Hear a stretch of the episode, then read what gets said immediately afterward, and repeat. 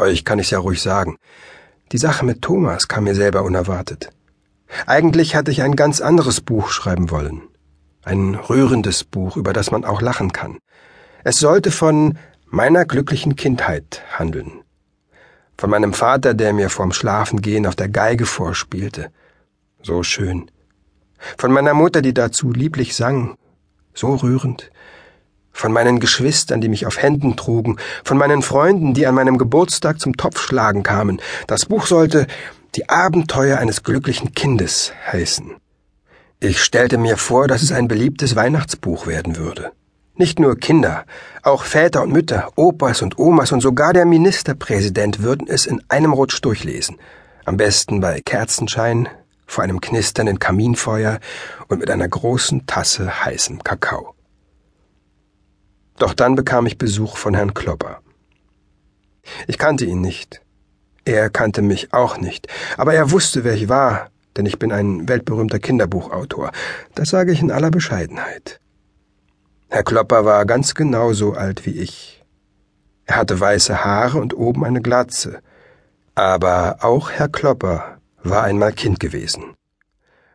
Als wir bei mir zusammen vor dem knisternden Kaminfeuer saßen, holte Herr Klopper ein dickes Schulheft aus der Tasche.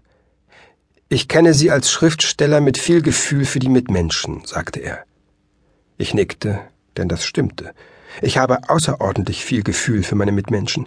Es könnte eigentlich ruhig ein bisschen weniger sein. Deshalb wollte ich Ihnen das hier zu lesen geben. Er reichte mir das Heft. Das habe ich geschrieben, als ich neun war, erzählte er. Ich habe es neulich noch einmal gelesen. Ich glaube, es lohnt sich. Aber sehen Sie es sich lieber erst mal an, vielleicht ist es zu respektlos. Ich erschrak.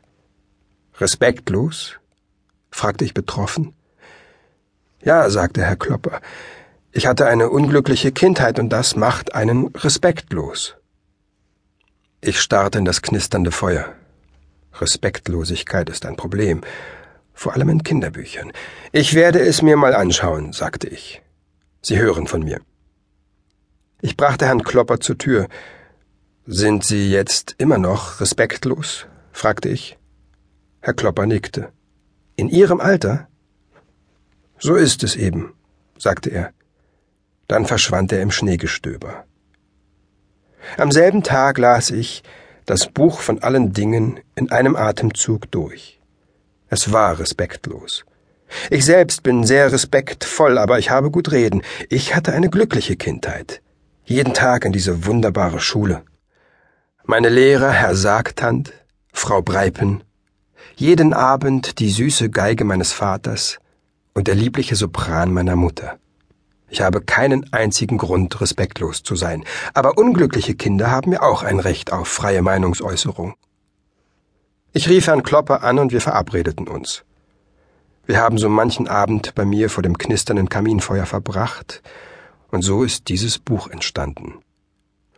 Und, Thomas, fragte ich am letzten Abend, ist es dir gelungen? Denn inzwischen duzten wir uns. Was denn, Chüß? fragte er. Bist du glücklich geworden, Thomas? Ja, sagte er. Dann tranken wir beide eine große Tasse heißen Kakao.